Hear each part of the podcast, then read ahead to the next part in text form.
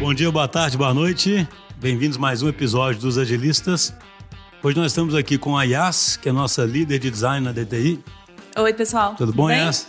Estamos aqui com a Cecília, que é a nossa líder da guilda de POs, Business Agility. O nome é Proteus, não é isso? isso, isso. Olá, pessoal. Aqui na DTI hoje tem tanta, tanta guilda e, e tribo que eu já não sei os nomes de tá todas mais. confundindo já. Estamos aqui com o Filipão. E aí, pessoal? Tudo bom, né, Filipão? Tudo ótimo. Que bom estar de volta. é, os fãs estavam pedindo, né?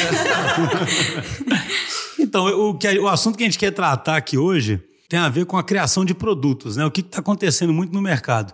Na medida em que as empresas se tornam mais digitais e os negócios delas se apoiam mais nas tecnologias digitais, isso quer dizer que as empresas passam a, a ver certos sistemas mais como ativos do que propriamente como um mero sistema, né? Do que ela faz é, uma vez na vida e depois só vai manter aquele sistema. Agora, aquele sistema vira, na verdade, um produto que passa a se confundir com o próprio negócio, com a própria oferta da empresa, e aí elas têm que ter toda uma, uma disciplina né, de cuidados daquele produto durante todo o seu ciclo de vida, não somente da qualidade, de manter o produto funcionando, etc., mas talvez principalmente conseguir evoluir aquele produto e fazer com que ele continue gerando valor o que o mercado aí tem chamado de Product Discovery. Então a gente quer discutir um pouquinho sobre Product Discovery, mas também inicialmente começar com uma questão que a gente percebe que é muito importante em todas as empresas, que é o quê? Todas as empresas invejam as startups. E a gente sempre comenta né, que essa inveja é a inveja dessa incrível capacidade que as startups têm de sentir e responder rapidamente. Ou as empresas já digitais, tipo a Amazon, né, que tem essa capacidade de sentir e responder tradicionalmente. Então, as empresas tradicionais invejam isso muito. Só que elas invejam isso muito e não sabem exatamente o que fazer. E uma das coisas que quem sente responde faz muito bem é o quê? Formular a hipótese e conseguir fazer experimento e descobrir rápido né, se essa hipótese está certa ou errada. Ou seja, a hipótese é o centro de muita coisa né, que acontece. Só que é muito difícil trabalhar com hipóteses nas grandes empresas e talvez não só nas grandes empresas. Então, eu queria começar perguntando para o Yas isso, né? O Yas, por quê que é tão difícil trabalhar com hipótese? Ou a piada óbvia, qual a sua hipótese né, sobre isso?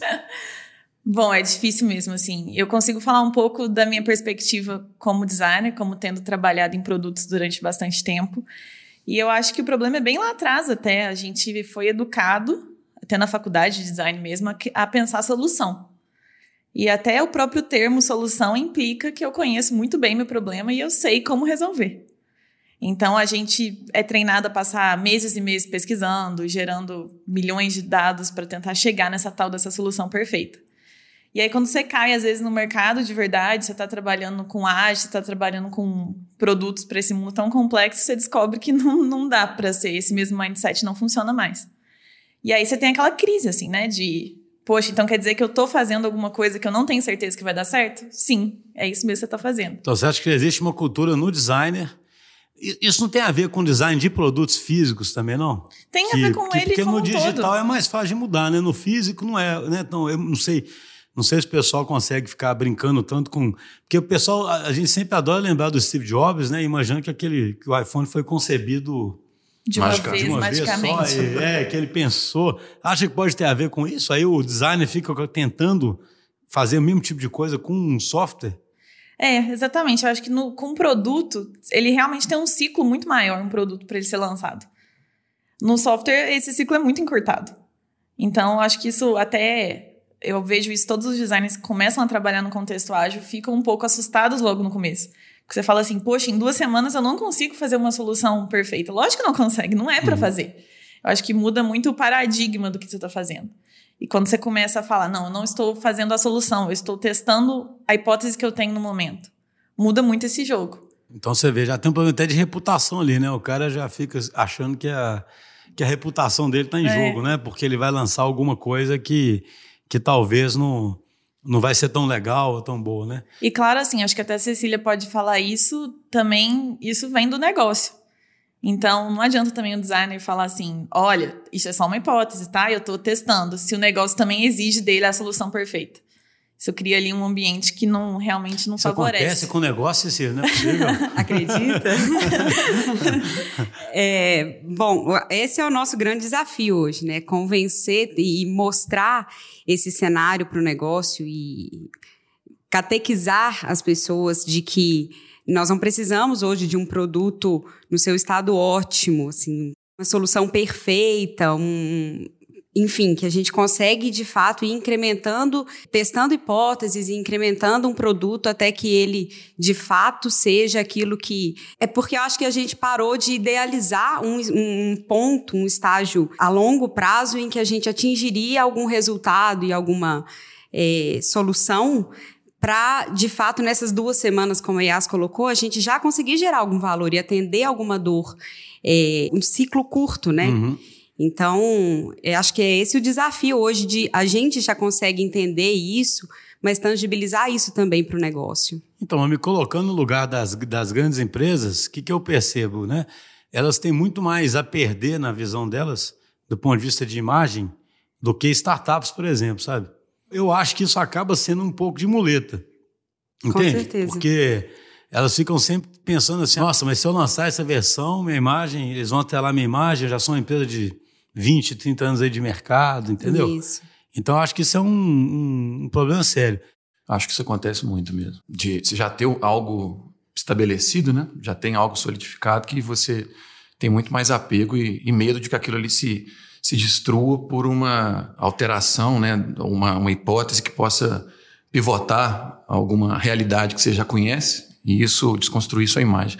Mas eu queria só fazer um comentário, achei interessante, a Yas falou, ela trouxe para a ótica do designer, né, e da formação do designer que faz com que a gente já tente partir da solução e não chegar na solução.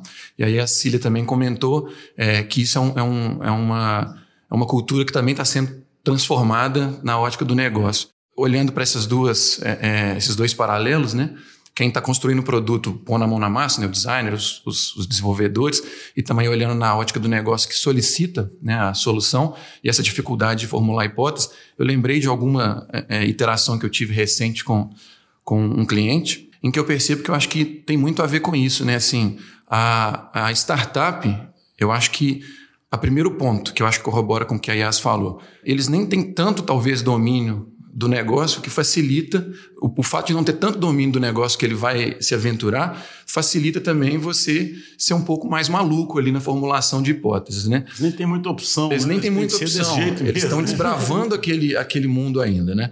E essa interação que eu tive com o cliente, eu percebi que para tentar continuar essa, essa, esse caminho sólido que eles já têm naquele business, naquele negócio, acaba que vai se formando uma equipe que já tem vivência naquilo. E aí é, eu percebo que a equipe tem dificuldade de falar assim, não, espera aí, vamos fazer diferente, vamos testar isso, vamos testar aquilo outro. A gente sempre percebe que é assim, não, espera aí, de onde eu vim era assim, já era assim. Então é sempre uma tendência de reconstruir o status quo. É o que já, já era assim, não, mas espera aí, você não pode lançar um produto que falta isso, porque de onde eu venho, isso aqui era o mínimo. Mas espera aí, mas quem disse que de onde você veio é, é, é o senso, é a referência, né? Então eu vejo muito que grandes empresas tem essa, essa mentalidade de trazer a experiência já arraigada nas pessoas para construir produtos baseados em experiências anteriores. Aí você não, você não testa hipótese, aí você não faz nada novo, né? Não, e sabe o que, que você me fala? Sabe uma coisa? Acho que eu cheguei a comentar isso em algum podcast, cara. Eu, o, o, parece que as pessoas, verdadeiramente, no fundo, não acreditam que aquele é um problema complexo e que você vai ter que resolver ele em sucessivas iterações, aprendendo, sabe? Nossa, quantas vezes eu já ouvi, não, mas eu sei que tem que ser assim mesmo. é, Aí eu, eu falo, ah, meu Deus, tá bom, então. eu acho que isso é mais profundo que parece, porque parece que é quase um fracasso, né? Vou, ainda, igual você comentou, ainda mais empresa tradicional, que supostamente já conhece do negócio dela há anos. Aí ela vai lançar alguma coisa digital para ajudar, aí ela pensa, cara, mas eu conheço o meu negócio, com certeza eu sei o que precisa. Então, eu acho que falta uma visão de tanto de humildade com de entendimento, sabe, de que o mundo é um mundo complexo que você tem que realmente interagir e fazer experimentação. Eu adiciono aí também um pouco de coragem, né? Você tem coragem de experimentar. Eu né? adiciono mais uma, uma vulnerabilidade de você falar assim, eu não sei. É. Porque eu acho que não, nem todo mundo, a maioria não gosta de dizer, olha, não tenho certeza se essa é a melhor opção. Eu adiciono também uma outra coisa, que acho que também é muito importante, que é a empatia. É, eu li num livro, inclusive, chamado Product Discovery, que fala justamente isso, a burocracia, os processos e as ressalvas desses caras que estão aí já há algum tempo é, construindo essa, esse domínio sobre o próprio negócio. É, e eles têm a razão de ser, eles têm uma. Essa, toda essa burocracia tem uma ela é explicada, um motivo, ela é natural. Um Exato, motivo, né? ela existe por algum motivo. Então a gente tem que ter empatia de entender que esse é o negócio que o cara já está aí há muitos anos construindo e tentar de alguma forma convencê-lo de que a incerteza agora é uma certeza e que a gente ser humilde o suficiente sabe falar que eu não sei e de fato ir construindo essas pequenas certezas com eles é um, um, processo difícil, mas que a gente tem que desconstruir e começar a construir novamente. Então é assim. é bacana, né? Que você vê, a gente sempre volta lá para as pessoas, é. para a estrutura organizacional, para como a liderança se comporta e. Por, sabe, porque resumindo o que vocês disseram, né? No fundo, a gente a está falando o quê? Desde a formação de cada um, onde ele aprende que ele tem que dar uma solução, até o líder que aprende que ele é o cara que sabe as respostas todas, então ele tem que saber né, o, o que vai, vai ser feito. Até a empresa que não pode correr risco ou demonstrar fragilidade, só que aí essa mesma empresa decide ser ágil, né? Isso que é o, que é o, é. que é o curioso, né? Mas aí começa a pergunta de sempre, né? Qual é o primeiro passo para isso, né? Como é que começa isso? Eu acho que a gente consegue nos nossos clientes, a gente consegue ajudar muito nessa fase de product discovery, porque a gente chega com essa cabeça questionadora de falar, mas precisa ser assim mesmo? Eu entendi, é legal, funciona bem assim, mas e se a gente fizesse desse outro jeito? Às vezes a gente não consegue mudar coisas muito grandes, mas uma pequena mudança que a gente consegue falar, vamos testar? E a gente testa e aprende, mostra o resultado desse aprendizado o mais rápido possível, eles já despertam e falam assim: nossa, realmente, acho que tem coisa aí que talvez se eu me desse a chance de usar hipóteses, não certezas, talvez eu consiga chegar em algo mais legal ainda.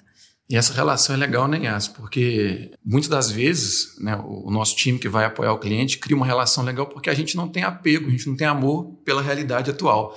Então a gente é mais fácil, a gente se comporta mais como uma startup, né? Mais fácil a gente ficar questionando. Não tem nem assim. vínculo emocional. Tem nenhum, né? É. Não, você sabe que uma coisa boa de algumas ferramentas de design thinking é isso, né? Quando você iguala todo mundo ali e torna o ambiente mais lúdico, eu sempre falo isso para os clientes, né? Eu sempre brinco, né? Como eu sou engenheiro, eu, eu sei exatamente como um engenheiro vai olhar para aquilo ali e vai falar assim, que palhaçada aquilo ali. Né? fazer o colar né? post-it. É, colar post-it. Vamos lá fazer logo esse produto, né? Vamos. Só que o ambiente mais lúdico ele faz com que as pessoas colaborem mais e contribuam com conhecimento, não a partir da, da posição. Aí você tem mais chance né, de, de desafiar né, a e realidade. faz esse ambiente seguro que a gente está falando, onde nesse ambiente seguro é ok você estar errado e é ok você não saber. Que eu acho que é o que realmente é poderoso e faz as pessoas testarem, experimentarem. Agora, sabe um outro ponto que eu acho também? Aí talvez tenha a ver até com arquitetura, sabe, Felipe? Mas é assim, o pessoal também usa muito pouco lançar a versão para uma comunidade menor, sabe? Testar com algum grupo beta antes, engajar alguém. Porque, é claro, pensa bem, você é uma empresa que tem não sei quantos mil clientes. Aí você lança, imagina a gente como consumidor, né? Aí o cara lança a primeira versão mais ou menos ali, a gente já olha para aquilo e fala, pô, que isso aqui que os caras lançaram, né? Mas o pessoal parece que, o que eu falo, usa muito a muleta, e aí não, não, não, usa alternativas assim, vocês não acham? Eu vou, né, até, de... eu vou até fazer uma e pequena. Se me permite, fazer uma pequena correção. Eu acho que as grandes corporações tradicionais ainda usam muito pouco. E aí você falou sobre a inveja que se tem das, das startups, das nativas digitais, essas sim usam muito, né? Se você pega um Facebook, um Instagram, o tanto de teste AB que faz, o tanto de teste canário que faz, né? É, em outros podcasts a gente já conceituou, né? O teste AB, que é você pôr duas versões para públicos diferentes e avaliar qual que converte mais. O teste canário, que é pôr uma versão que vai ser muito disruptiva para uma parcela menor da, da, daquela sua população de usuários, de forma que se algo der errado, você perde só uma parcela e não perde toda a sua base de usuários. Então, eu acho que Facebook, Instagram, Spotify, eles fazem isso com muita frequência. Mas realmente as grandes corporações ainda estão engatinhando nesse, é, nesse tipo de abordagem. As que nasceram digitais já fazem isso muito, né? Exato. As que tentam ficar digitais ainda tem essa, esse obstáculo aí, né? Exato. E você pensar assim, poxa, eu tenho, é, é, tenho meu site aqui, eu tenho meu sistema que eu já sei que que, que funciona. Eu vou é, começar a criar uma, uma, um distúrbio, né? tentando fazer, colocar duas versões no ar, isso vai causar confusão. Meu... Eu já ouvi isso dentro de um cliente. Não, mas se eu colocar duas versões diferentes no ar para fazer esse teste, eu vou causar uma confusão nos meus usuários. Não, querido, você vai é, é, testar uma hipótese de qual das duas soluções atende melhor o seu usuário. Né? Eu li um artigo que falava sobre isso, assim, de comparando os, o teste fora do escritório das grandes corporações e das startups, é, que antes existiam as versões alfa, beta, mas que tinham justamente um, um o propósito de detectar bugs. E hoje a gente muito mais inclui feedbacks e ciclos de, de correção de rota mesmo, de adaptação. É, você não gente... tinha tanta dúvida se era bom ou ruim que você, a sua proposta de valor. Você só queria se funcionava ou não, né? de queimar o fio Exato. com o produto. É, era mais isso, né? Exato. né? De queimar o fio do ponto de qualidade, né? Exatamente. Do que pelo menos checar e certo alguma coisa mesmo. Não era bem isso, né? Exatamente. Então, eu queria perguntar o seguinte. Acho que esse começo já foi interessante, que a gente setou, então, que existe, como sempre, um aspecto cultural, um aspecto de mindset e de encarar esse, isso como outro tipo de problema, né? Aí, mas do ponto de vista de técnica, né? Não sendo é, muito prescritivo, porque a gente nem acredita nisso, mas quando fala em product discovery e, e técnicas, né? Como é que isso, sabe? Como é que isso se desenrola então ao longo de um ciclo de vida de projeto? Sabe para quem está ouvindo a gente, né? Como é que essa disciplina passa a existir durante um, um, um, um ciclo de vida aí de de um projeto que não é mais projeto, de vida do produto, né? Mais uma vez, vou colocar o que não é uma certeza, mas que eu acho que é a grande aposta é a gente começar é, tirando um pouco do vício da gente pensar em soluções, como a gente já levantou, e encarando mais em entender melhor o problema, de fato.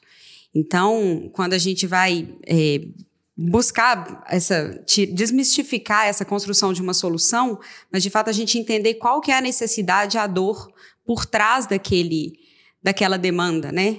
Então, tem algumas formas de a gente questionar mais o cliente, por exemplo, entender qual que é a, a dor e o que ele busca alcançar com aquilo, qual que é o propósito que se busca é, em implementar aquela solução que vai vir a ser construída, né? É, então, a primeira coisa bem clara é não aceitar já um pedido de uma solução, né? Você, na verdade, está junto entendendo o problema. Exato. a junto... gente pode até ouvir o, cliente, o que o cliente, por exemplo, é, entende como uma possível solução. É, dar essa devida atenção ao que ele acredita que seja uma solução, mas com a cabeça entendendo que aquela é só uma hipótese e talvez já é, conscientizá-lo de que aquilo é só uma das hipóteses que a gente pode levantar, validar, testar, enfim. E aí, para entender melhor esse problema, que é o que a Cecília está defendendo antes de partir para a solução, a gente defende muito que se faça pesquisa, que você vá sentir realmente de fato o ambiente e sair fora do escritório. Uhum. se eu estou trabalhando com um problema que está acontecendo, sei lá, numa mina, eu tenho que ir lá, eu tenho que conversar com essas pessoas, eu tenho que fazer o mínimo ali de pesquisa, de processo de empatia com essas pessoas para tentar emergir esses outros aspectos do problema que talvez a gente não esteja considerando. É o sentir, né, que a gente sempre fala. É, o sentir é verdade, verdade. É de verdade, às vezes sentir na própria pele mesmo, literalmente. Senão você não cria empatia, né? Mas aí também eu acho que a gente tem que tomar cuidado nessa hora de falar de pesquisa, para a pesquisa não se desenrolar por muito tempo. Porque é uma coisa que eu vejo assim, às vezes os clientes associam mais pesquisa a mais assertividade da minha solução. E, e eu... confunde, né? Em vez de ser eu vou sentir mais ou menos o que está acontecendo para elaborar uma hipótese, a pesquisa vira, eu tenho que pesquisar tudo o que acontece, ou seja, a gente sempre cai né, no raciocínio. Por isso que eu falo que é o modelo mental. É. A gente sempre cai na cilada de, no fundo, acreditar que aquele é um problema complicado e não complexo. E que então, se eu pensar muito, eu acabo resolvendo ele, né? É incrível é, isso, né? Exatamente. Tem um aspecto que eu acho que é legal da gente falar desse negócio da hipótese, é que ela é muito perecível, assim. Se eu sentir e levantei essas hipóteses agora, eu tenho que, de alguma forma rápida, testar ela.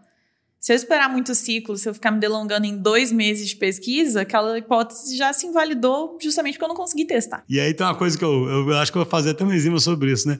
Eu fico brincando, comparando com o mito da caverna, sabe? Quando o, os caras lá é, do Platão, né? Que os caras ficam dentro da caverna vendo a sombra do mundo e não o mundo, né? Tem equipes de software que são assim, né? A equipe fica dentro da caverna, né? E o mundo está acontecendo lá fora. A primeira recomendação muito clara nossa, primeiro princípio é o seguinte: uma equipe que fica dentro de casa o tempo todo, possivelmente não está sentindo, né? não está criando empatia e não vai contribuir tanto para o ciclo de vida para melhorar aquele produto. É isso, né? Provavelmente ela está se embasando no que ela já conhece previamente, nas coisas que ela já fez. Não sei se é polêmica, mas eu queria ver, principalmente da Cecília, que é PO, né? E o papel do PO no estudo? O PO é aquele mágico que sabe tudo? eu falo que no mercado hoje eu acho tão interessante isso, porque tem gente que acredita quase nisso mesmo, né? Quem vai, quem prioriza é o PO, quem sabe gera valor é o PO, quem não sei o que é o. Eu falei, cara, o PO Faz é mágico, tudo, né? né? Assim, a gente está falando que ninguém sabe direito as coisas. Qual que é o papel do PO no final das contas? E ele consegue fazer essa mágica toda? O que, que você diz aí sobre o, Bom, o PO? É um desafio, claro. É, eu acho que a gente pontuou uma coisa bem legal do que o PO não é ou não faz, que é tirar pedidos, como a gente já comentou aqui, a gente não pode é, ir ao cliente, fazer essa pesquisa já buscando a solução, é, ouvir o que ele tem a dizer de fato, mas tentar entender, como eu já disse, o problema. Então, talvez seja o momento de a gente pensar num cara questionador, de querer entender mesmo, investigativo na causa do problema, na demanda que está tá sendo levantada. É um cara que pensa qual a função e o trabalho a ser feito por aquele produto que está sendo construído ou por aquela solução. É, e talvez a pessoa que tem mais esse, essa função de catequizar as pessoas ao redor, os clientes, os usuários, em virar esse mindset, virar essa mentalidade, como a gente está tá comentando aqui, para entender que o valor pode ser gerado em ciclos curtos, que o feedback vai ser importante na construção desse. Mas não é só ele que sabe as coisas, né? Claro que não. Porque, né, tem muito. Sabe que eu fico vendo isso? Hoje em dia está muito na moda falar dos coaches, né? E, e é engraçado. Polêmico, bem polêmico. não, não, eu fico brincando porque uma vez eu não resisto, né? Eu tava no, eu estava num congresso tem uns dois anos atrás. E aí todo mundo era Agile Coach, todo mundo do congresso. Aí quase que eu levantei a mão e perguntei assim, mas quem vai fazer as coisas? Já que só tem Agile Coach aqui na... na... todo mundo era, todo mundo se apresentava como Agile Coach, né? Mas o, o, o, que eu acho interessante é que me parece que, que uma das, se tem alguém em posição de influenciar muito na mudança de mindset, é o PO, entendeu? Nesse sentido de que ele está numa condição ali de falar o seguinte, não, vamos simplificar isso aqui, Vamos fazer um experimento? Vamos botar primeiro tal coisa no ar e ver o que acontece? Né? Ele está numa condição ali boa, né? De, por causa do papel dele, sabe? Exatamente. Eu acho que é um papel é, pivô, assim, entre é, é, os, os, dois lados da moeda, né? É o cara que entende os dois lados, que tem empatia pelos dois lados e consegue, de fato, trazer o, o né, uma, a mentalidade de uma coisa para outra, trazer uma, uma mudança de visão entre um lado e outro é, é, de fato o que faz um jogo de cintura entre essas duas partes, assim. Então, com certeza é um papel coringa nessa. Então, mas aí uma outra questão, Ias, olha só. A gente já sofreu um pouquinho na pele isso aqui na DTI. Existe também o seguinte, muito cliente pode estar pensando assim, né? Mas e quando eu faço um design sprint? Até onde vai um design sprint? Porque assim, existe essa descoberta durante o, o, o tempo todo, contínua, priorização, ser em campo, mas existe momentos que você se reúne e faz umas dinâmicas mais intensas, né, para sair com algum protótipo, que é o que seria de forma grosseira o que é um design sprint, né? Só que a gente já observou muito aqui, a gente já incorreu nesse pecado no passado, né, de certos design sprints acabarem tentando avançar tanto que ele dá uma impressão quase de que você já sabe a solução. Exatamente. Né? O que, que você diria sobre isso, sobre experiência? E quando que executa? Quantas vezes executa um design sprint? Né? Como é que como é que o design sprint se encaixa nessa coisa do cara também ter que ir em campo e ter pesquisa? Eu acho que a gente aprendeu muito ao longo dos anos aqui fazendo, sei lá quantas dezenas de design sprints. Eu acho que de fato a gente já teve momentos em que a gente abordou problemas grandes demais em design sprints e deu essa sensação que a gente estava ali fazendo um discovery para um produto de um ano, dois anos. Mas o que a gente foi aprendendo e, e aperfeiçoando e sentiu uma melhora muito grande é fazer designs sprints com problemas bem contidos. Problemas que vão ser abordados ali no próximo trimestre, no máximo. E ao fim desse trimestre, precisa ser feito um novo discovery e aí um novo design sprint. Uhum. Eu acho que o que foi legal do design sprint é que ele tangibilizou como eu faço esse product discovery de forma ágil e encaixado ao desenvolvimento ágil. Que é o que eu disse, às vezes você pode cair no erro de querer fazer um, uma parte de discovery de dois meses, para depois entrar em ciclos ágeis de desenvolvimento. E aí me parece extremamente incoerente essas duas coisas. O discover tem que ser tão ágil quanto se espera desenvolver aquilo. Sim, você pode pode revisitar toda hora, né? Pode fazer mais ciclos de discovery, né? Não tem uma, uma prescrição obrigatória, né? E, e, de novo, né? Assim, a gente sempre cai nos mesmos vícios. Não acreditar que aquilo que foi definido do design sprint também está numa pedra.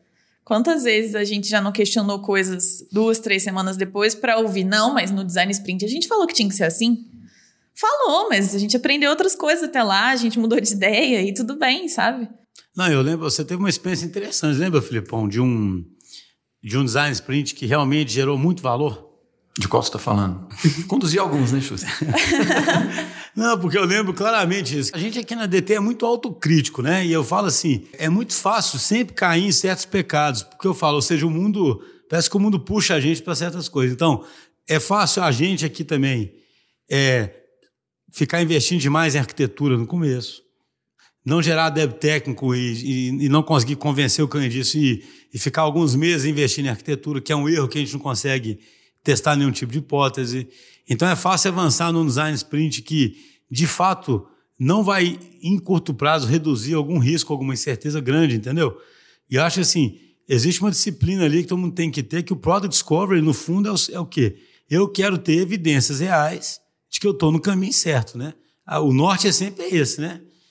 Seja, seja o que for, eu preciso saber que eu estou no caminho certo antes de gastar um tanto de dinheiro à toa, né? Eu lembro. Eu fiz, eu fiz um lookup aqui na memória aqui e, e, e me ocorreu. Provavelmente é o que você está se referindo. É, realmente eu, eu, conduzi um design sprint para um cliente nosso né, da área da saúde e, e, que no início do design sprint todas essas questões, esses vieses que, que a Cília e a Yas comentaram começaram a surgir, que é tentar abordar algo mais grandioso, talvez um produto que fosse uma visão de um ano. E, e aí, né, é, é, utilizando as ferramentas, tentando ser bem, bem racional, bem pé no chão, a gente tentou ir reduzindo esse escopo. Então, vamos dizer assim, que eles queriam atacar cinco, seis processos diferentes. Né? A gente conseguiu ir conduzindo para atacar um processo, que seria só é, a, a, recepção né, do, do cliente ali na. Como é o nome daquela etapa de Triagem. De autorização, exatamente. De autorização do. É de convênio, né? Do convênio. Saúde. É, então, nós vamos, vamos focar só nessa, nessa etapa. É, e aí, um outro viés que começou a surgir é a percepção de quem já trabalhava naquele assunto. Não, então, peraí. Então, aqui tem legislação, realmente tem algumas, algumas situações que a gente tem restrições legais, é, que eu já ouso dizer que às vezes a gente pode até começar a desafiar algumas restrições legais, porque às vezes um produto, uma nova forma de pensar pode re, é, reafirmar ou, ou, revisar algumas questões legais. Então, eu acho que nem isso deveria ser uma restrição tão forte. Mas voltando então à, à linha da, da concepção desse produto, é, começaram a tentar colocar essas restrições né, do status quo, de como era. Ah, não, mas então isso aqui a gente tem que pegar a informação A, B, C, D, E, F, e aí virou um formulário enorme, né? Parecia de novo aquele sistema de padaria, né? E não algo que estava realmente transformando digitalmente. Sei que a gente foi lapidando essa ideia a ponto de é, parar um, um, um, pouco do design sprint, tentar trazer realmente os usuários, que eu acho que é uma falha que também a gente incorre ou incorreu no passado em algum dos nossos design sprints, que era ter as pessoas que é, estão fazendo a gestão do negócio, mas não quem está de fato utilizando e sendo transformado por aquele produto dentro da sala. Né? Então trouxemos as pessoas de fato, pessoas que trabalham nos hospitais. Aí quando eles começaram a falar, a gente descobriu que, na verdade, a primeira parte desse produto precisava de um campo. Ao invés de, sei lá, 20, 30 era um campo, era a carteirinha do convênio. E aí você conseguia fazer a autorização. Aí fizemos, terminamos o design sprint, fizemos um protótipo, Construímos a primeira não, tela. É curioso, né? Ou seja, era uma autorização para um cenário mais simples, é. só que já dava muito valor, não dá? Exatamente. Que é o dificuldade, né? Alguém fala, mas vai fazer só isso? E só isso já retornou bastante não, valor. E, e, o só isso, quando chegou lá no, no, na ponta, né? quando chegou no, no usuário, você imagina o tanto que facilitou a vida de quem colhia, né? Assim, pô, é, isso aqui realmente transformou, eu, eu agilizei muito o processo. E, como era um, um, um parceiro do, do hospital, o próprio hospital depois falou assim: pô, eu quero que façam o que fizeram com esse sistema com o nosso também, que é, que é muito mais moroso. Então, esse gerou valor real. Então, mas olha que curioso, bem como que as coisas são todas ligada, sabe? É, porque eu fico falando assim, para mim, por isso que a transformação é maior, sabe? Por que, que o, as pessoas não acreditam tanto nesse no Product Discovery fazer aos pouquinhos, na minha visão também? Porque a visão que eles têm de TI é algo que, se der certo, vai entregar alguma coisa no final e muito atrasado, né? É aquela brincadeira que algumas pessoas falam, né? Que TI é tempo indeterminado, né? então, assim, por isso que a gente insiste demais com os clientes, a gente tem que procurar cadência. Porque, assim, se você está entregando com cadência sempre, você acredita que você pode trilhar um caminho de Product Discovery, porque eu vou estar sempre entregando com cadência. Agora, se eu estou acostumado que um dia me entrego alguma coisa, o que, que eu faço? Eu tento pedir tudo que eu puder pedir ali e tento adivinhar tudo antes. Concorda? Sim. É até um ponto que eu queria trazer, uma outra dificuldade muito grande que eu vejo na prática de trabalhar com hipóteses, é que se eu estou trabalhando com hipóteses, então esperas que eu vá testá-las e eu posso estar errada e eu tenho que corrigir meu rumo. Esse corrigir meu rumo é uma confusão danada. Porque você fala assim, mas você vai remexer naquela feature de novo? Você já entregou. É considerado desperdício, né? Exatamente. Esse é um problema seríssimo, assim. Você vê como o problema é profundo, né? Estrutural, né? Porque a maior parte das empresas, quando contratam squad, as empresas estão acostumadas a medir eficiência de uma forma tal que você revisitar uma hipótese e pivotar ou mudar um caminho, dependendo do jeito que a empresa trabalha, aquilo é desperdício total. Mesmo Aí, que seja para melhorar, né? Seja para aprimorar alguma coisa, para evoluir eles ainda acreditam que é um retrabalho, que é um retrocesso de alguma forma. Não, e aí a pessoa compara aquilo com alguma coisa que nunca deu certo na vida, sabe, que não existe, e fala: se tivesse feito de um tal jeito que ninguém sabe qual é, eu não teria tido esse desperdício, entendeu? E não assim, na verdade eu gastei menos aqui para descobrir. Imagina esse exemplo que o Filipão deu. Se descobrisse rapidamente que ó, só aquele campo não é suficiente para várias situações mas idealmente já descobriria que mais uma coisinha ali já resolveria aquilo e pronto. Aí é o incremento real. É o incremento, né? Ou então, ah, vamos mudar isso aqui e fazer. É muito difícil.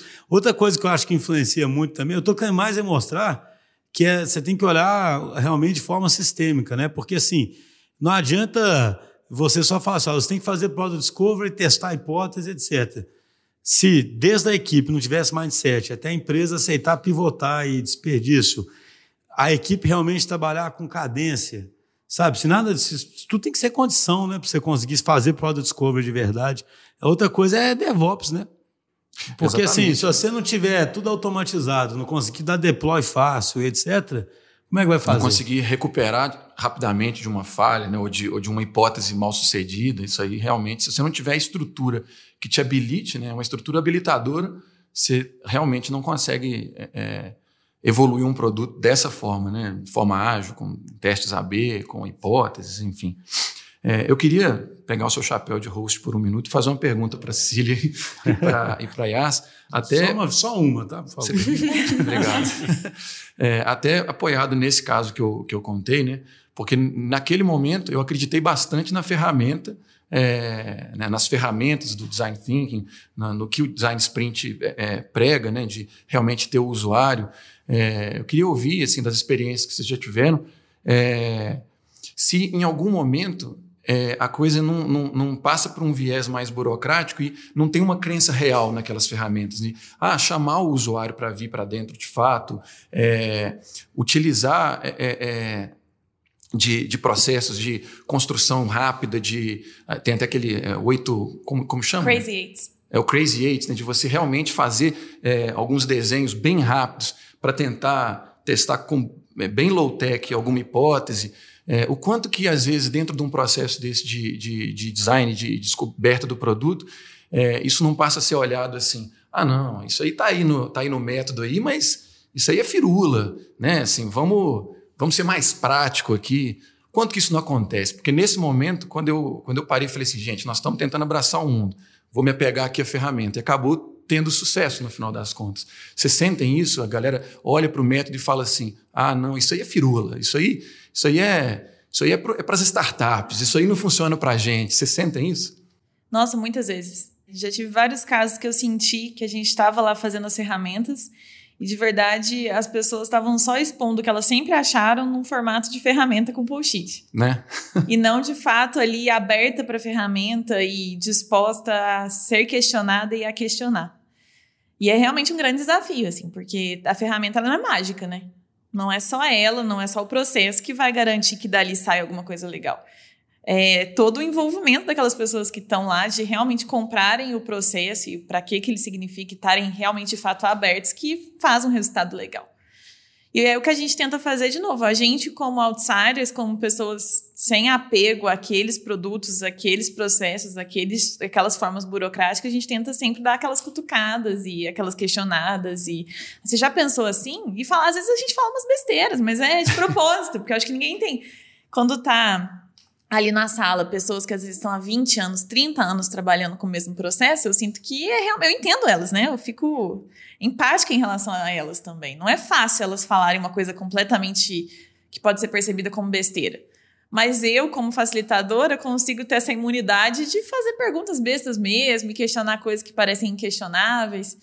E aí é legal que quando isso começa, as pessoas ganham aquela segurança e aí você vê que a coisa começa a fluir mais legal. Mas a ferramenta em si não vai resolver nada se a pessoa entrar lá para fazer aquilo. Ah, vou passar por um design sprint porque burocraticamente essa é a primeira etapa do product discovery.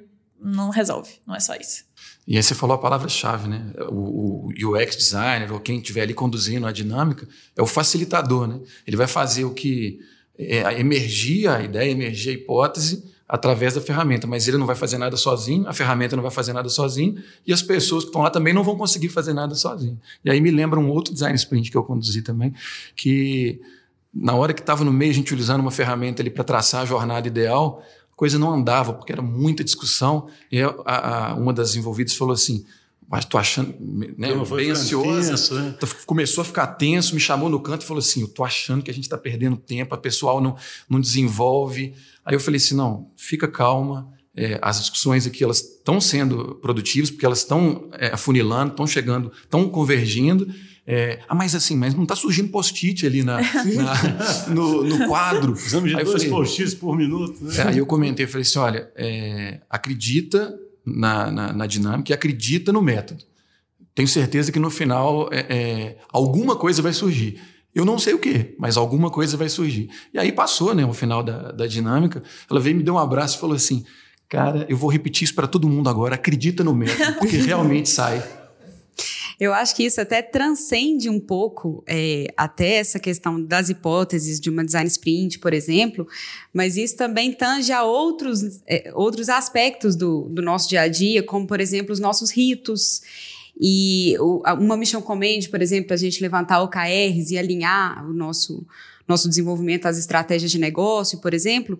E em tudo isso eu vejo, sinto é, em algumas partes de algumas pessoas, podemos colocar que é geral, mas assim, no âmbito é, generalista, sim acontece essa essa visão de que isso é um clichê.